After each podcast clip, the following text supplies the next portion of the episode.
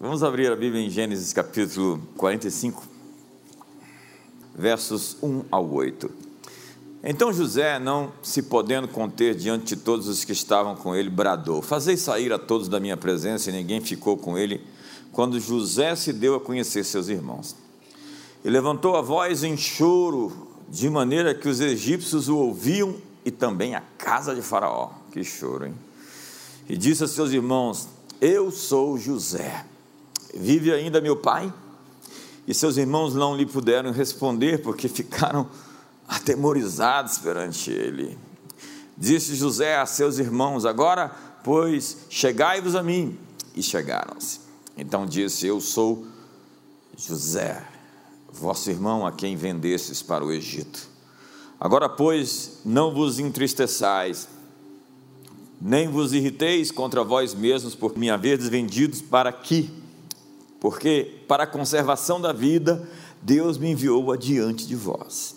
Porque já houve dois anos de fome na terra e ainda restam cinco anos em que não haverá lavoura nem colheita. Deus me enviou adiante de vós para conservar a vossa sucessão na terra e para vos preservar a vida por um grande livramento. Assim não fostes vós que me enviastes para cá, e sim Deus que me pôs por pai de Faraó e senhor de toda a sua casa e como governador em toda a terra do Egito. A verdade é que enquanto você ficar lambendo as feridas do passado, você vai ficar preso a um ciclo da vida.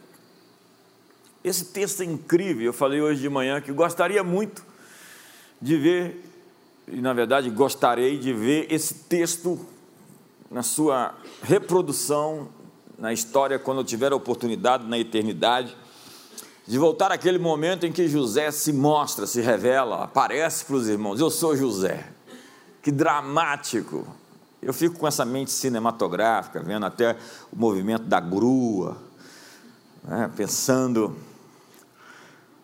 Que momento incrível da Bíblia, que história mais épica.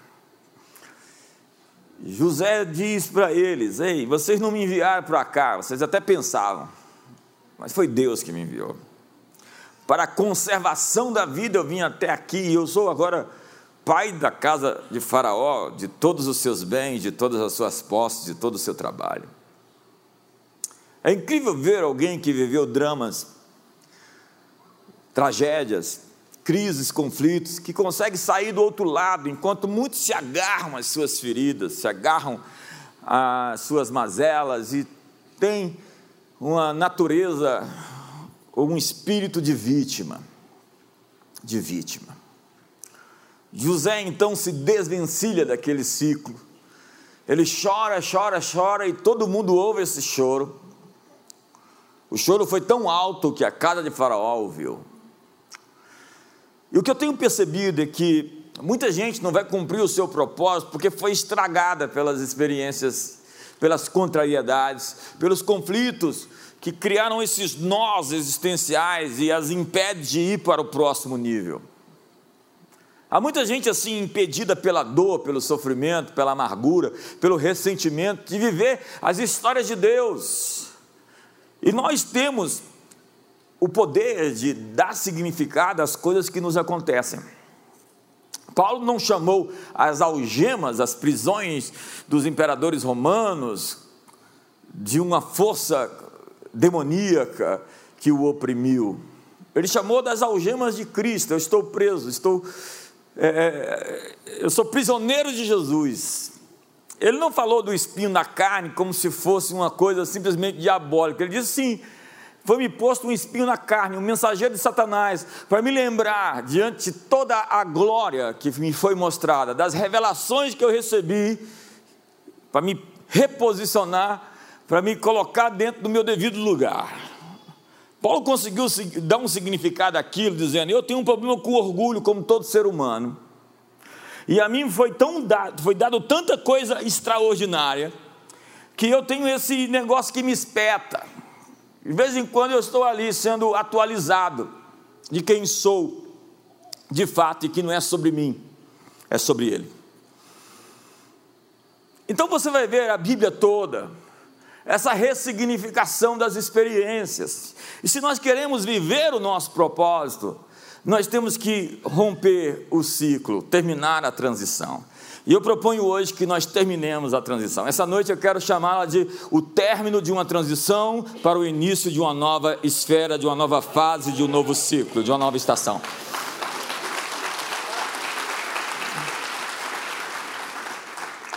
A grande dor das pessoas é saber seu propósito da vida. Elas querem saber se a imagem se encaixa nelas, quando na verdade deveriam se encaixar na imagem, no contexto. Ser resilientes, dobráveis. A reclamação de Deus sobre o povo de Israel é que eles tinham um pescoço duro, uma dura cerviz. Não conseguiam se prostrar. Veja, José sofreu traição nas mãos de seus irmãos e sentiu que estava no lugar errado durante muito tempo na sua jornada. Acho que ele tinha que chegar para alguém e que fazer uma quebra de maldição. Não, o que, que eu fiz? Onde eu semeei essa semente que eu estou colhendo tão diferente? Quase todo personagem bíblico teve que lidar com algum aspecto de traição, de perseguição, de oposição. Jeremias foi colocado numa cisterna e foi porque alertava os líderes políticos sobre a ameaça do julgamento eminente que viria sobre Israel. José foi vendido como escravo pelos seus próprios irmãos. Daniel foi feito prisioneiro para a Babilônia e provavelmente feito eunuco no palácio. Todos eles tiveram que superar narrativas de vítimas muito poderosas. Eles poderiam se inviabilizar para aquilo que foram vocacionados. Mas como eles conseguiram sair do papel de vítima para o papel de protagonistas da sua própria história? Como eles fizeram isso? Eles conseguiram manter um relacionamento profundo com Deus, que não mudou sob a pressão das circunstâncias. Eles superaram as vozes da vitimização. A verdade é que suas experiências não afetam tanto você quanto as suas crenças sobre as suas experiências. A experiência leva a crenças que levam a decisões que produzem certos resultados ou consequências. A Bíblia chama isso de colheita. E Jesus disse: preste atenção, Preste muita atenção ao que você ouve e como você ouve. Suas crenças formam os acordos que você faz sobre a vida, as pessoas e sobre o seu futuro. Isso leva a decisões, a escolhas. E suas escolhas sempre moldarão seus resultados. Pergunta: você pode estar permitindo que o medo ou a raiva moldem as suas escolhas. Você está tomando decisões baseadas em frustração e decepção, em amargura, em rancor, em ressentimento. Hoje, nossa cultura está sendo moldada de maneira distorcida e acelerada porque existe uma manipulação de interpretação tornada ainda mais poderosa por meio da tecnologia e da mídia. Há muitas narrativas, muitas versões que não conferem, que não são verdadeiras. Mas acredite, isso está prestes a mudar. Sim, se José recebeu a solução para o problema de Faraó, o único que podia resolver o problema, o problema proposto por Nabucodonosor na Babilônia era Daniel. Havia uma só pessoa que podia dar a interpretação e o sonho do rei. Eu creio que Deus vai agir de tal maneira que problemas insolúveis vão dar uma plataforma para que ele possa exibir seu povo como a solução. Estamos indo ao lugar onde o dedo de Deus está escrevendo na parede da Babilônia. Uma mão sai da parede, num dia de orgia dos bacanais, onde pegaram os objetos sagrados do templo de Deus e começaram a beber neles, e de repente uma mão sai da parede escreve Mene, Mene, Tekel, Passim, e o julgamento chegou. Senhoras e senhores, a conta uma hora vai chegar. E nessa hora, somente Daniel pode trazer a reinterpretação do que está escrito na parede. Daniel era conhecido assim: tem um problema muito difícil, quem vai resolvê-lo? Tem um cara ali, muito maluco. Quem é? Ele é lá dos judeus, foi trazido lá de Jerusalém. Ah, Jerusalém, aquele fim do mundo, sim. Pois ele resolveu as questões de Nabucodonosor, e Nabucodonosor, acredite, se tornou um deles, se converteu. Escreveu, inclusive, seu depoimento lá no capítulo 4 do seu livro de Daniel. E passou o rei, chegou o rei, todos eles tiveram um encontro com o reino de Deus, que era demonstrado por um só homem, que era capaz de mover os céus e promover placas tectônicas se mexendo, terremotos celestiais, onde anjos e arcanjos e querubins lutavam contra forças espirituais. Um homem dentro do seu quarto virou a chave. Esse era Daniel. Eu já fui muito fã de Daniel e ainda sou. Cada época da minha vida eu era fã de um profeta, especialmente. Eu tinha aquele vinil de Daniel na cova dos leões. Lembra dele? Quantos lembram? Levanta alto aí, gente. A gente quer te conhecer. É antigo, irmão. Eu era um bebezinho, assim, já ouvia. Já. Mas Daniel chamou-me muito a atenção, porque ele era o intérprete de sonhos. Ele tinha uma, um conhecimento, uma sabedoria que se descreve como dez vezes mais do que todos os sábios, e escribas e doutores e feiticeiros da Babilônia. 10x. Sabe, diz a Bíblia que o rei falou a Aspenaz, mestre de seus eunucos, que ele deveria trazer alguns dos filhos de Israel e da semente do rei. Ele era da realeza, era da nobreza e dos príncipes filhos de quem não havia defeito, bem favorecidos e hábeis em toda sabedoria e astutos em conhecimento, entendidos em ciência, e aqueles que tinham habilidade para ficar no palácio do rei, e a quem eles pudessem ensinar o aprendizado da língua dos caldeus. O rei pensou que estava escolhendo pessoas para patrocinar e perpetuar o seu domínio. Mas ele não sabia que aqueles rapazes vieram para pôr a Babilônia de cabeça para baixo ou cabeça para cima. Aqueles quatro rapazes, Daniel e seus amigos, promoveram mudanças substanciais. E o que eles tinham? O que eles faziam? Quem eles eram? Eles resolviam problemas que ninguém poderia resolver. Eles não temiam a morte mais do que temiam a Deus. Eles tinham excelente espírito e integridade. Eles traziam consigo uma forte vida de oração. Acredite, a Bíblia diz que Daniel abria a janela três vezes ao dia e orava, e foi, foi por causa disso que ele foi jogado na cova dos leões. Ele temia mais a Deus do que a cova dos leões. E como ele chegou dentro da cova e não tinha cheiro de carne, os leões jejuaram por uma noite inteira. Incrivelmente, no outro dia, os leões estavam famintos quando lançaram aqueles que acusaram Daniel dentro da cova para morrer. É, Deus faz isso. Aqueles que nos jogam na cova vão morrer na cova, comidos pelos mesmos leões que foram contratados para nos destruir. É isso que está acontecendo hoje, agora. Deus está enviando para a Babilônia, então, a Babilônia de hoje, porque a Bíblia fala que Babilônia não é uma geografia física, mas espiritual. E diz em Apocalipse: saí de Babilônia, povo meu. Hoje, como naqueles dias, Deus está designando outros Daniéis, treinados na academia, na mídia, no entretenimento, nas finanças, no direito, no, no jornalismo e no engajamento político. Deus prometeu derramar o seu espírito sobre toda a carne. Entenda que 80% dessa carne tem 30 anos ou menos.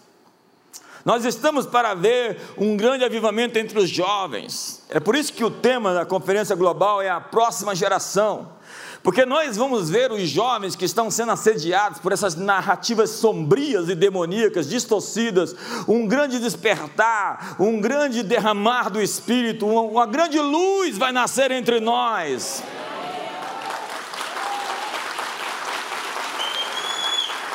É o que a Bíblia chama de o dia do teu poder, onde se derramará o orvalho da tua juventude quando o povo de Deus estará disposto no dia em que o teu espírito for derramado. Veja o texto: apresentar-se-á voluntariamente o teu povo, no dia do teu poder, diga o dia do teu poder, com santos ornamentos, como o orvalho emergindo do alvorecer, do amanhecer, da aurora, serão os teus jovens.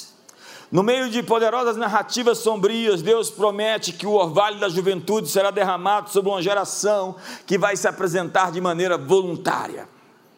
As nações estão prestes a ver a sua luz, e a glória do Senhor está nascendo sobre ti, o reino de Deus está chegando.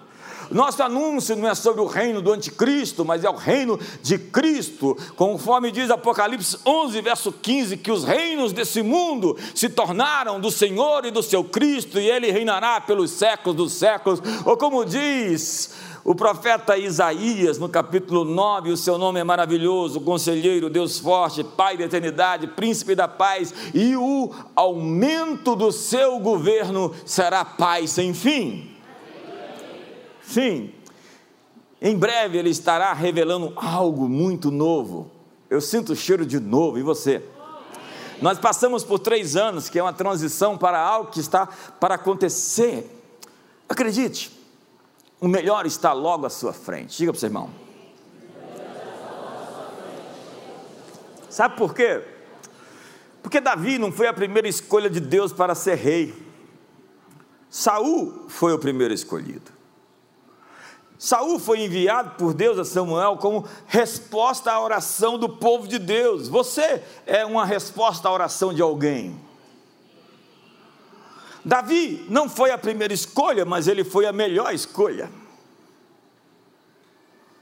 Se você estiver servindo a outra pessoa, diz Colossenses, tudo o que fizer, faça de todo o seu coração, como para o Senhor e não para os homens então trabalhe como se estivesse trabalhando para Jesus, porque o Senhor está vendo. E foi isso que Davi fez, mesmo sendo perseguido. E o seu papel muda, mas o seu propósito não. Deixa eu explicar isso. Davi terminou no papel que originalmente foi dado a Saul. Ele era um homem que buscava o coração de Deus. Se a sua paixão for o coração de Deus, a presença de Deus, e você se concentrar em cumprir a sua missão atual, você descobrirá que o que está fazendo agora o está preparando para qual será o seu próximo papel. Diga para o seu irmão: Deus está desenrolando o mistério. Quantos lembram disso? O mistério é de fogo, o mistério é de poder. Quem entrar nesse mistério o varão. Ah, não sabia que você era assim, não.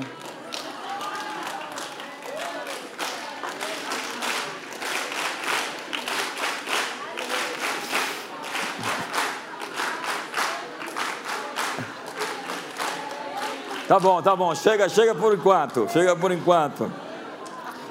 Ei, ei, eu vim aqui para te dizer que o seu próximo papel está pronto, a sua próxima capa, o seu próximo manto, a sua próxima unção para o seu próximo tempo, para a sua próxima realização. Sim, existe uma atualização na sua identidade para o seu destino. Esther não foi a primeira escolha do rei Assuero. Ela acabou substituindo a rainha Vasti. Você pode se sentir atrasado, ou sendo deixado para trás. Mas antes que essa história termine, os últimos serão os primeiros. Deus reposiciona os que buscam seu coração.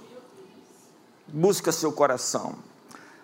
De verdade, quando você encontra o seu rosto, a sua face, você encontra as suas mãos. Não busque as mãos ou o que Deus pode fazer busque o seu coração e a sua presença, busque o seu reino em primeiro lugar e a sua justiça, e todas as demais coisas vão seguir você. Os primogênitos da família eram os que tinham a primogenitura e a herança. No entanto, Isaac foi o segundo depois de Ismael. Jacó foi o segundo depois de Esaú. José foi o décimo primeiro de doze. E tudo menos a primeira escolha dos seus irmãos. Moisés não foi a escolha do povo para ser um libertador. Jeremias não foi a primeira escolha de Israel para ser um profeta. Pedro e o resto dos discípulos na Galileia não foram a primeira escolha do rabino local. Todos os rapazes iam para a escola hebraica, a escola dos rabinos.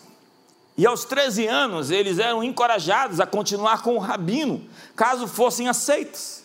Receberam treinamento adicional. Ou, se caso fossem rejeitados, eles eram instruídos a ir aprender o ofício de seu pai. E foi isso que Jesus viu Pedro, Tiago, André e João quando eles estavam trabalhando no serviço dos seus pais. Então, se entende que o rabino havia enviado eles para trabalhar naquilo que era o ofício dos seus pais. Eles foram rejeitados para o serviço ministerial, mas entraram no radar de Jesus. Olhe para mim e diga para o seu irmão: você está no radar de Jesus agora. Aqueles discípulos de Jesus foram rejeitados pelo rabino local e eles entraram no radar de Jesus para mudar a história. Você está no radar de Jesus para mudar a história. Agora, o mais louco disso tudo aqui, é Jesus de Nazaré foi negligenciado pelo rabino local como um recruta qualificado para o ministério. Entenda que Jesus passou por ali e ninguém o reconheceu. Fazer o quê? Lembre-se, o desapontamento é Deus dizendo: o melhor está logo à sua frente. Diga, o melhor está logo à minha frente. De quando em quando, um time de futebol escolhe quem mantém e quem demite, quem sai. Depois de uma temporada, então eles fazem esse acerto, esse, essa poda. Quantos aqui eram os últimos a serem escolhidos no jogo de futebol lá na rua? Não chora não.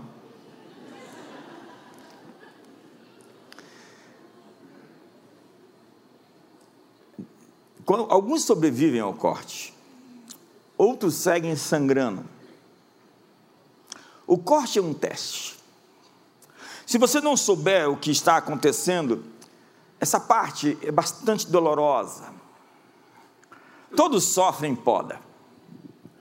Para limpeza ou eliminação, todos estão sofrendo corte. Eu sou a videira verdadeira. Meu pai é o agricultor. Todo ramo que está em mim produz fruto, o pai o limpa para produzir mais fruto. O ramo que está em mim não produz fruto, está sugando a seiva da árvore sem realizar nada, esse será cortado. Há pessoas que são cortadas, eliminadas, e outras que estão passando por batalhas para purificar seus motivos, suas motivações para santificação. Então entenda, toda conversa sobre transição é, na verdade, uma conversa sobre Deus nos levando de uma fase da jornada do destino para outra. O simbolismo por trás da aliança da circuncisão de Abraão envolve a remoção da carne ou da natureza carnal. A poda, o corte.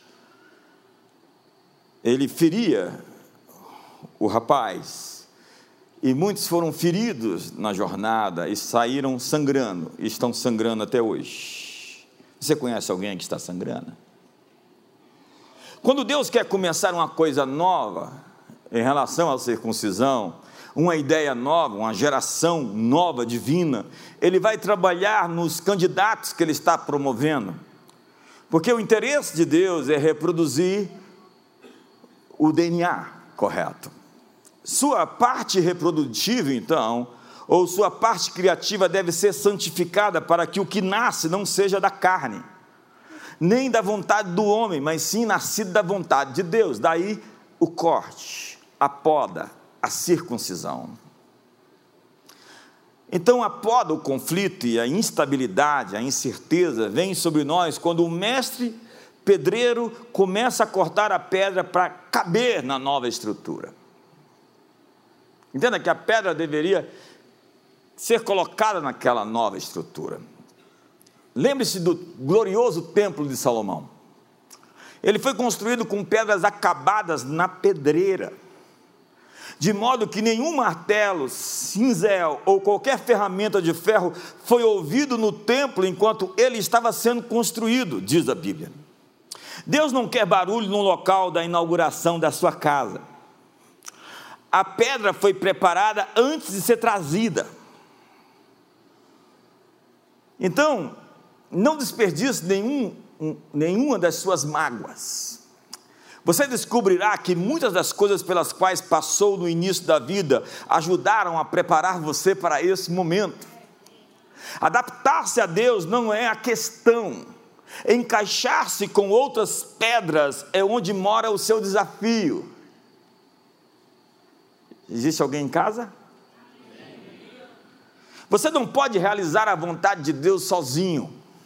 Você precisa de pessoas, você precisa de um corpo, você precisa de uma casa, você precisa pentecer, você precisa de uma igreja, você precisa congregar. Como diz Hebreus capítulo 10, não deixeis de congregar como alguns, antes façamos a demonstração, como sabemos que o dia se aproxima.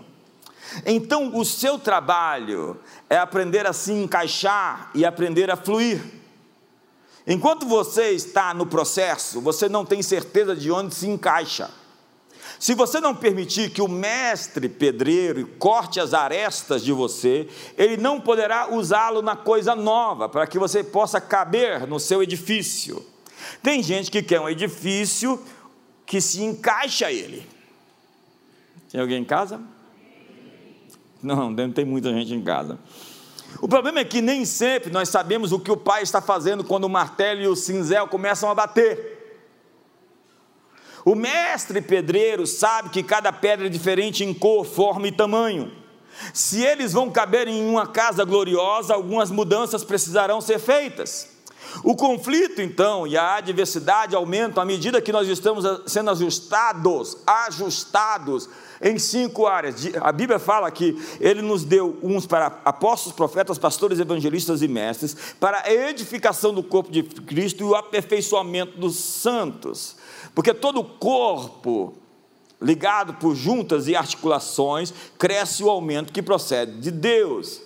Então você precisa se encaixar dentro de um todo. O dedo não pode dizer que é independente. Assim como uma pedra não pode querer ter uma identidade única e pessoal fora do resto do todo. Então nós precisamos ajustar em cinco áreas: a interpessoal, que são relacionamentos, a pessoal interior, que são seus conflitos interiores que precisam ser resolvidos, a intrapessoal, que é luta, a luta contra aqueles que estão acima de nós, a pessoal funcional, o papel em que nós estamos, e a pessoal organizacional, que é o problema com a organização. Cinco é o número da graça, e a graça é necessária para passar no teste. Significa aprender a manter a calma, viver o processo, aguardar o seu tempo, passar pelos canais adequados, renunciar ao apego do ego para estar certo ou sua própria opinião Veja Daniel, veja Davi, veja José, eles passaram por tudo isso. Deus pode cinzelar você, colocando em um lugar uma situação difícil, mas você pode ser muito sensível. Você pode estar se sentindo esquecido, e outros menos qualificados estão avançando. Lembre-se, trabalhar com outras pessoas que o estragam da maneira errada é a maneira de Deus trazer o corte que você precisa para a sua vida. Você está sofrendo a circuncisão, sua carne está sendo crucificada. Deus está trabalhando seus motivos, suas motivações, suas razões. Deus está treinando e equipando você. E se você não reconhecer isso, o processo será doloroso. Pergunta: você está sendo resistente ou você está se rendendo? Deus não vai adaptar toda a estrutura para caber em torno de uma pedra beligerante, por mais que talentosa seja ela. Você lembra no centenário do Flamengo? quando o Flamengo ainda era um time não um pássaro. O Flamengo não ganhou nada, por quê? Porque haviam três estrelas: Sávio, Romário e Edmundo. E esse jogo onde todo mundo quer brilhar, onde aparecem talentos individuais, egos inflados, nunca dá certo. Nós somos um time, nós somos uma equipe e nós estamos aqui para levantar as mãos uns dos outros. E é assim que a vida funciona. Mas há muitos ególatras, seres solitários, que buscam fama, fortuna e publicizam a si mesmos. Eu tenho medo dessa gente. E essa gente tem prazo de validade. Você tem um lugar na nova coisa que Deus está fazendo. E quando você entra, a transição se completa. Mas você precisa caber nessa coisa. É hora de você parar de resmungar. É hora de andar em um roteiro que já foi escrito para você. Anos atrás, um homem sábio disse: Quando eu te encontrar no próximo ano, você será a mesma pessoa que conhecia um ano, exceto pelos livros que você leu e pelas pessoas que você conheceu. As pessoas são transformadas por meio de novas experiências, que são pessoas que você conhece, e dos sistemas de crenças que elas formam, que são os livros que você lê. Você pode ser a nova experiência cristã que outras pessoas procuram. Você pode ser aquele que vai levar as pessoas até Jesus, como André. André é aquele discípulo que pouco aparece. O que o André fez de importante? Ele levou Pedro até Jesus. E o mundo mudou porque Pedro apareceu. A nova experiência que muda as pessoas e suas crenças pode ser você. E isso tem que começar onde? Na sua casa. A história de Gideão é um case. É um jovem que desafiou um espírito demoníaco e construiu um altar de Deus em sua casa. Gideão trabalhava duro, mas toda vez que sua colheita chegava, um espírito demoníaco vinha e roubava não só ele, mas toda a sua família. Então Deus enviou um anjo para resolver a questão. O Senhor disse ao jovem que estava com ele que mudaria a nação com apenas um punhado de gente, um remanescente, reunindo-os como um só homem. A história de Gideão se encontra no capítulo 6, 7 e 8 de Juízes. Sua nação e família sofreram severamente sete anos por causa da idolatria com Baal. Um ciclo. E o Senhor aparece e diz: Eu sou o Senhor, a sua paz. Deus está prestes a quebrar um ciclo de derrota financeira em sua vida. É isso que ele propõe a Gideão: a quebra, o rompimento, a transição para um novo ciclo. Mas para que isso acontecesse, Gideão deveria derrubar o altar de Baal na casa de seu pai. Então ele foi ali, destruiu o altar e em seu lugar edificou um altar ao Senhor e sacrificou um touro sobre ele. Vamos ler o texto? Naquela mesma noite lhe disse o Senhor: Toma um boi que pertence a teu pai, a saber, o segundo boi de sete anos, e derriba o altar de Baal, que é de teu pai e corta o poste ídolo que está junto ao altar. Edifica ao Senhor teu Deus um altar no cimo deste baluarte, em camadas de pedra, e toma o segundo boi e o oferecerás em holocausto com a lenha do poste ídolo que vieres a cortar. Então, Gideão cumpriu o seu trabalho, derrubou o altar e ficou tudo bem. Não, os homens ficaram endemoniados, foram atacados os homens da cidade ficaram loucos e logo foram até o pai de Gideão e disseram: Joás, leva para fora o teu filho, porque ele vai morrer. Porque ele derrubou o altar de Baal e cortou o poste ídolo que estava junto dele. Agora veja, o pai de Gideão não estava bravo, porque ele foi liberto quando o filho derrubou o altar. E ao invés de ficar enfurecido com o menino, com o rapaz, ele disse a todos que se puseram contra ele: Contendereis vós por Baal? Livrá-los-eis vós? Qualquer que por ele contender, ainda essa manhã será morto. Se é Deus que por si mesmo contenda, pois derribaram o seu altar. Eu tenho medo dessa gente advogada de Deus. Deus sabe se defender, sabe, gente? Então o pessoal vai lá e ofende Deus, faz aqueles sacrilégios, aquelas coisas impronunciáveis, e os crentes ficam tudo muito ofendidinhos. Ei, nosso Deus é Deus e vai se defender. E você não precisa ser advogado dele, nem ficar irritado com isso. Pode saber que ele é o Todo-Poderoso e aí ele vai ter misericórdia dos que se arrependerem. Ainda que você queira, como discípulo, mandar fogo cair do céu e matar esses incrédulos. Eu vejo tanta coisa na internet, eu falo, gente, o povo precisa um pouquinho mais de amadurecimento. Deus continua sendo Deus. Com relação a Baal, ele não pôde se defender. E foi isso que os pais de Gideão disse: vamos ver se ele agora é Deus. Foi o que Deus fez lá no Egito. Você sabe o que Deus fez com Moisés, com as dez pragas? Ele deu uma surra no panteão inteiro na frente do povo. Deus estava envergonhando os deuses do Egito na frente dos seus adoradores.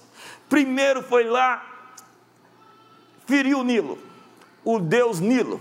Depois o deus das rãs, os deuses dos piolhos. Chegou uma hora que três dias sem sol, sem luz, Deus estava dando uma chibatada. A palavra praga é a mesma expressão do que acontece lá em Apocalipse com as o, julgamento das trombetas, dos cálices da ira, quando Deus está punindo os deuses, três dias sem sol, e Moisés está assim: onde está o Deus de vocês? Ha, Amon, Ha. Ele não é o Deus do sol, ele não é o Deus da luz, como ele não pode livrar vocês? No final de tudo, os egípcios estavam extremamente decepcionado com seus deuses. Eu estava falando isso aqui agora. Satanás não fecha corpo de ninguém. Quem protege você por cima e por debaixo, pelo lado, pelo outro, na frente, por detrás, só quem pode proteger de fato você é aquele que fez os céus e a terra e é o seu escudo.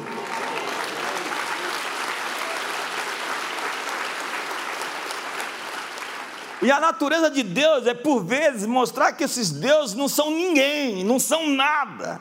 E quando o confronto entre eles e o verdadeiro Deus acontece, você sabe quem vai sair muito machucado.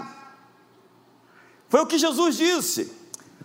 O valente bem armado junta todos os seus bens, até que vem alguém mais valente do que ele e o despoja de todas as suas posses. Põe a mão no ombro do seu irmão, diga: o mais valente acabou de chegar aqui.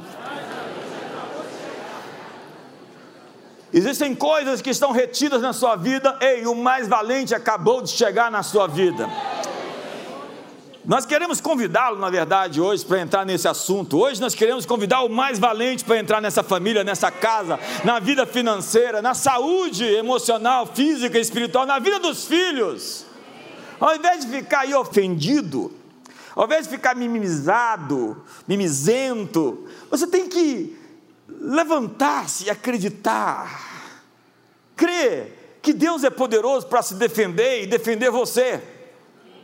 O pai de Gideão estava livre, por quê? Porque o filho destruiu o altar que estava dentro de casa. Gideão destruiu a fortaleza da família e construiu um altar em seu lugar. Isso libertou a sua família, um homem. Você, ei, olhe para mim. Você é o ungido de Deus para consertar o pecado geracional e jogar abaixo a fortaleza estabelecida em toda a linhagem da sua família. É você que vai se colocar aí nessa brecha entre as gerações. Havia uma fortaleza que permitia que um espírito entrasse e ciclos de roubo, de saque, de destruição atingiam a família de Gideão atingiam a geografia de toda a localidade, de toda a nação de Israel.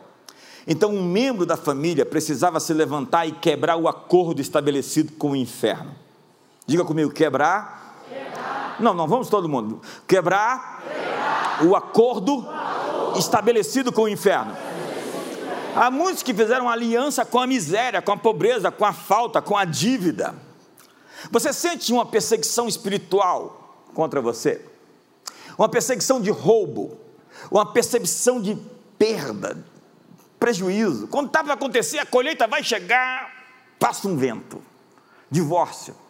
Você está repetindo o mesmo erro do seu pai ou do seu avô.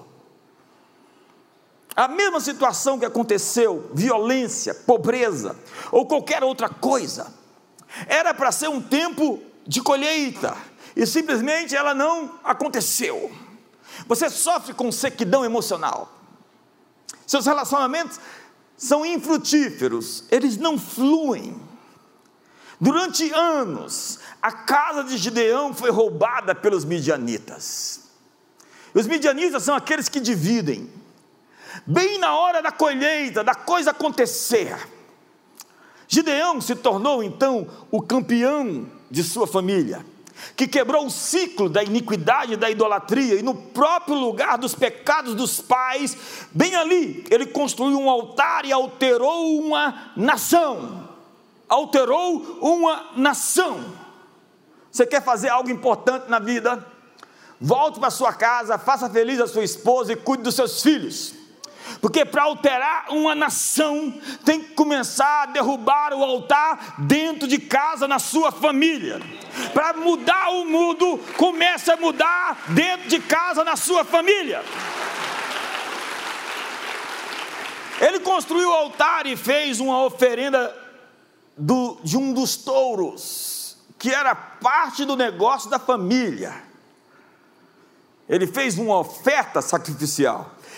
E em troca, a família foi libertada, os habitantes locais foram libertados e a nação foi libertada. Veja a sequência. Olha para mim: família, localidade e nação. Ei, ei, não comece querendo mudar o Brasil. Há muita gente que trocou as bolas. Há líderes que perderam essa lição e estão desqualificados para transformar a nação. Silêncio aqui hoje. Sim, faça o dever de casa. Seu ministério começa derrubando o altar de Baal, o altar da prostituição, o altar da bebedeira, o altar da feitiçaria, o altar da rebelião, o altar dos palavrões, o, o, o altar das coisas ruins, do coisa ruim.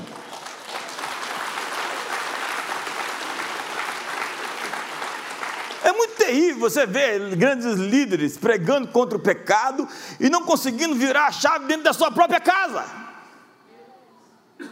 Filhos rebeldes, que não têm um relacionamento com seu pai e com sua mãe mínimo, que querem lançar-se como o grande detentor das respostas que a nação precisa. Diz a Bíblia que pastores, líderes, serão autenticados e legitimados se forem bons pais e bons maridos. Porque seu ministério começa dentro de casa. Porque é dentro da sua casa que as pessoas te conhecem melhor do que todo mundo que te vê lá fora. Dentro de casa não tem máscara social. É a história da mulher que diz: Vou mudar para a igreja porque lá na igreja ele é um santo, aqui em casa é um demônio. É a história do enterro do sujeito que estava lá e o pastor foi fazer o enterro e falou: Este homem era um homem dedicado à sua família, um homem trabalhador, um homem santo, um homem verdadeiro que sempre dizia a verdade um homem extraordinário. Então a viúva olhou para o menino, falou: Meu filho, vai ver se é seu pai mesmo que está lá dentro do caixão.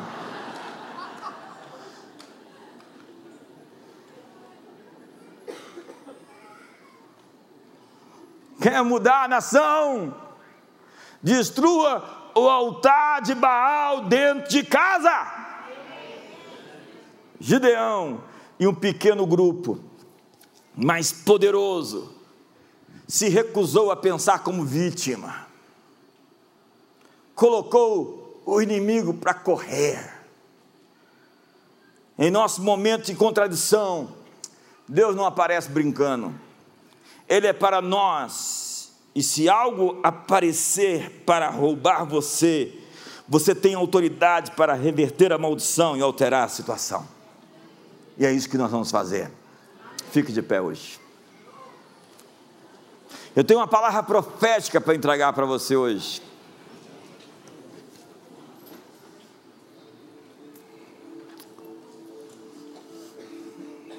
Feche seus olhos por um instante.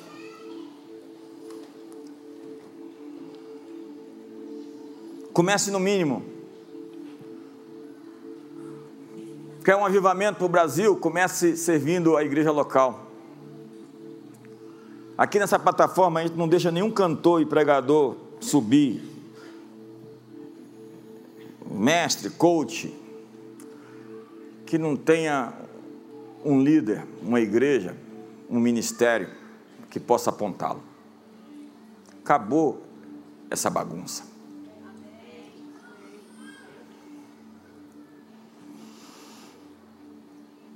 O Senhor está dizendo essa noite: certamente eu estarei com você e você vai derrotar os midianitas como um só homem. Há uma linha traçada no tempo e você está ultrapassando a divisão dos tempos em sua geração. Eu trago você para outro nível, para que você possa sair do outro lado. Então, acabaram-se as transições intermináveis. Assim diz o Senhor: aquilo que você reivindicou, eu estou respondendo, e aquilo que reclamou sua casa e sua herança no passado, essa perseguição contra você e os seus está prestes a ser destruída. Não passará de você para a próxima geração, pois ao encontrar você, encontrará a mim. O Senhor está dizendo: ao encontrar você, encontrará a mim. Essa peleja não é sua. Você está entrando em uma hora em que aqueles que conhecem seu Deus serão fortes e farão proezas. A verdade que você conhece vai libertar você. Portanto, saiba que eu sou por você, eu estou com você para o bem e não para o mal. Deixe-me repetir isso. O Senhor te diz: Eu estou com você para o bem e não para o mal.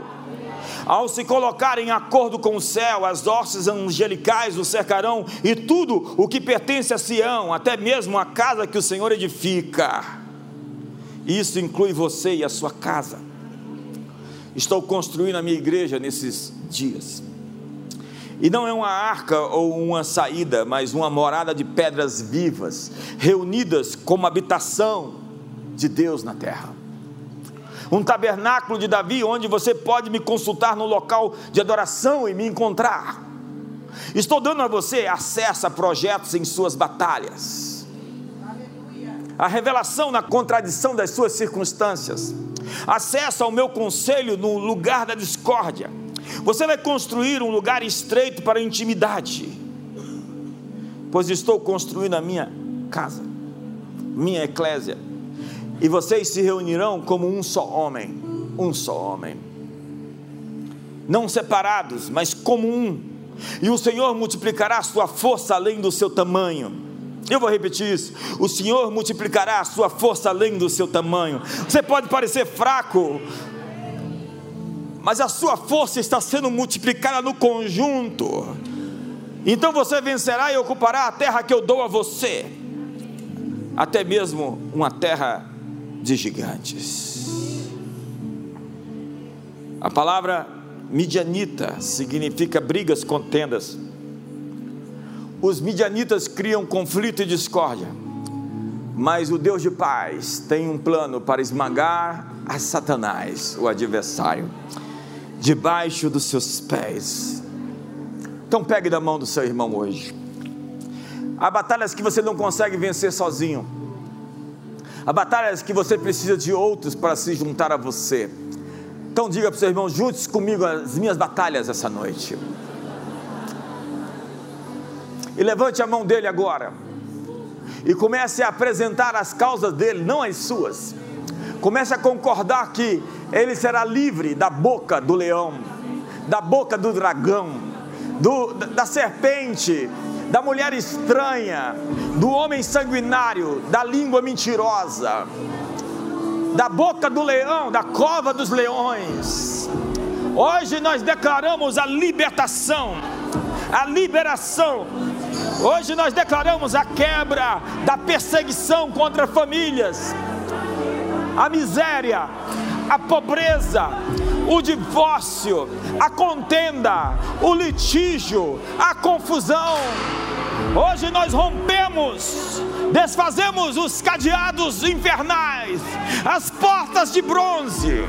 Hoje nós repreendemos as trevas, nós quebramos as fortalezas de Satanás, as perseguições espirituais, os assédios espirituais e morais. Nós rompemos hoje com os acordos infernais, nós desfazemos as trevas, a confusão, o litígio, a doença, a enfermidade, a dor, a morte prematura, abortos, divisões familiares assassinatos, mentiras. Nós liberamos o povo de Deus para o seu destino. Entramos na brecha das gerações, intervimos nas linhagens, na história. Cada um, cada povo que se junta como um só tocamos trombetas hoje, acendemos nossas tochas, quebramos os vasos. O Senhor é Deus, o Senhor é o único Senhor, não existe outro nome, não existe ninguém igual a Ti, ninguém.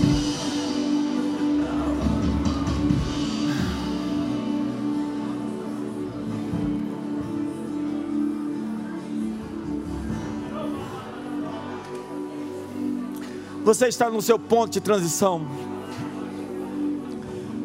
Você está saindo da conversa de vítima, do papel de vítima, para assumir a responsabilidade, de colocar a culpa nos outros para dizer que é sobre você e sobre o sonho que Deus entregou. De uma vida obscura de segredos no erro, no pecado para uma vida de comunhão e relacionamentos na luz da igreja. Você está saindo da dívida, que é a escravidão, para a provisão do deserto do não suficiente, ou do apenas o suficiente, para a abundância do mais que suficiente. Hoje eu lhe apresento El Shaddai, o Deus mais que o bastante, que transborda o seu cálice, que faz que a provisão seja tamanha, que faça derramar sobre outros que precisam, que sobeje, que seja abundante sobre você, a sua bênção em Abraão serão abençoadas todas as famílias da terra. Na sua família, sejam abençoadas as famílias da sua localidade, do seu prédio, dos seus vizinhos, de Brasília, do Brasil, que a sua família seja a inspiração. Deus está te dando a força, o poder para virar essa chave para converter o coração dos pais aos filhos e dos filhos aos seus pais, da esposa ao marido e do marido à esposa. Há um acerto aqui hoje de arrependimento. É hora de atropelar o seu ego. É hora de entender o processo, a circuncisão, o corte, o corte. É hora de cicatrizar o corte. É hora de fechar o ciclo. O ciclo da ferida.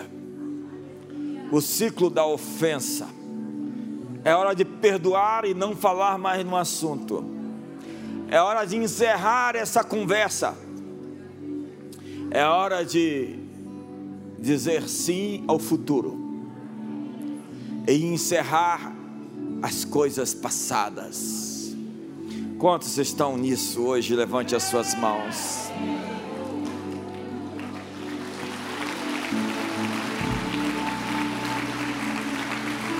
É hora de entrar para frente. É hora de não lutar mais contra um inimigo que já foi vencido, um inimigo de outra estação. Haverá outros inimigos. Mas os egípcios que agora vedes, nunca mais os verá outra vez. Feche seus olhos hoje. E mergulhe dentro de você profundamente. E se alinhe seu coração. Se prepare para uma nova época, uma nova estação de frutos, de colheitas de semeadura e de novos resultados, de ressignificação, onde os traumas, as lembranças dolorosas, estão ganhando uma nova narrativa, uma nova perspectiva, um novo olhar. Deus está dizendo uma coisa diferente sobre aquilo que lhe aconteceu como José. Não foram vocês que me enviaram para cá. O Senhor me enviou adiante de vocês. Para a preservação da vida é que vim para cá. Há um propósito na sua dor. Não desperdice as suas mágoas. Há um propósito no seu sofrimento Deus vai fazer cooperar conjuntamente todas as coisas para o bem. Pare de perguntar por que aconteceu e diga em, no que isso vai me favorecer. Abraça a pessoa do seu lado. Abençoe a vida dela. Eu sinto um, uma atmosfera de término de transição, de conclusão. O que podemos fazer para marcar essa finalização? Termine as coisas velhas. Faça algo profético para declarar o fim de uma estação. Talvez sacrifique o touro faça algo que exprima o final de uma época e o começo de uma nova jornada de vitória. As perseguições cessem. Os inimigos da estação anterior parem Estamos marchando para a terra, para novos confrontos, para novos horizontes, para novas terras, para novas conquistas, para novos territórios, para novas vitórias, para novos enfrentamentos. Estamos seguindo adiante, esquecendo o que ficou para trás. Avançamos para aquilo que está diante de nós, olhando para o autor e consumador da nossa fé. Hoje seguimos crendo confiando. Levante as suas mãos.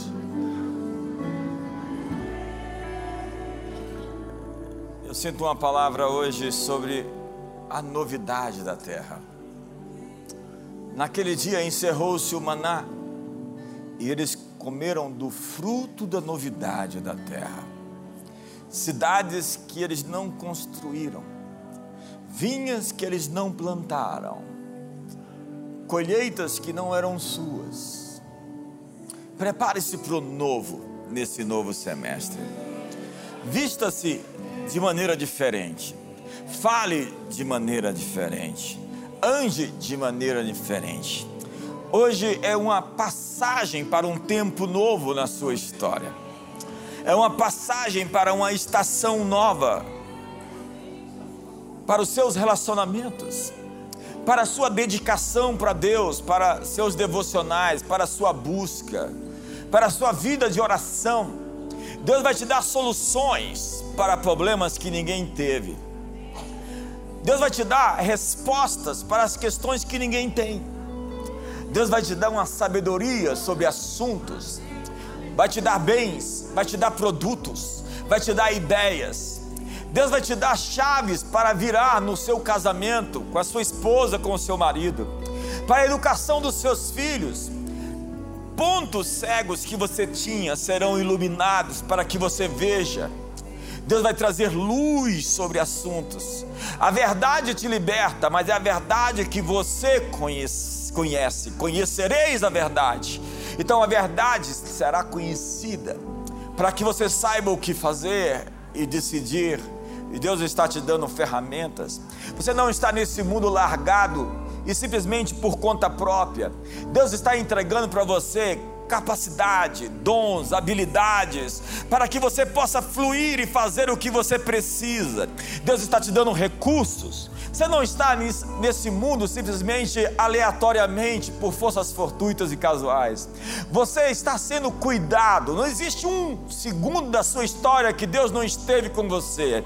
E Ele promete estar com você para vencer os seus inimigos. Ele promete estar com você para prolongar os seus dias, para lhe dar a capacidade de avançar para o seu futuro, para o seu destino. Então reescreva as suas experiências. Pare de falar das coisas que não te dão esperança. Encerre os assuntos do passado e comece a escrever os novos capítulos da sua história. Dê um sorriso para o futuro e celebre o porvir.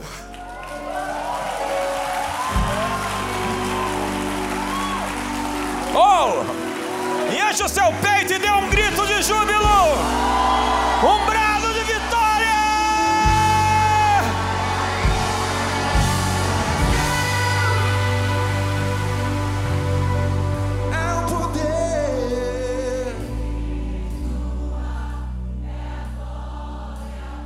Então procure hoje sua esposa, seu marido e diga: vamos apontar para o futuro, porque é lá onde nós vamos viver, onde estão os meus nossos melhores dias. Ei, o melhor está adiante de você. Aponte para o futuro e vamos correr a corrida que nos está proposta, sabendo que o autor e consumador da nossa fé é fiel para completar a boa obra que começou. Eu sei em quem tenho e que Ele é fiel para guardar o meu depósito. Celebre ao Senhor!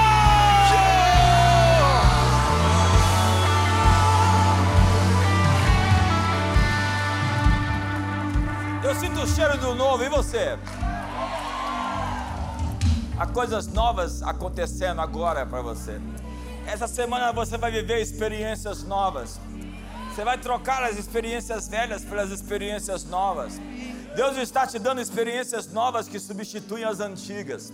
Deus está te dando significado novo para as suas histórias.